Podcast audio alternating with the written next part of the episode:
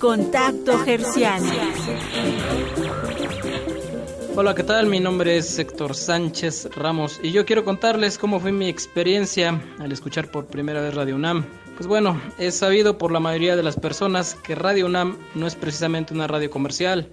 Eh, su enfoque cultural pues es lo que lo caracteriza, es lo que caracteriza a esta estación haciéndola pues completamente diferente a las demás. En concreto, eh, la primera ocasión que escuché esta estación fue llegando a la casa de mi hermano, donde mi sobrino de 9 años ponía atención a la entrevista que realizaban niños locutores sobre la diversidad botánica de nuestro país, al parecer transmitían desde el Jardín Botánico de Seúl. Eh, fue así que me quedé en la sala con mi sobrino escuchando y realmente quedé convencido que este pues era un gran programa y una gran estación.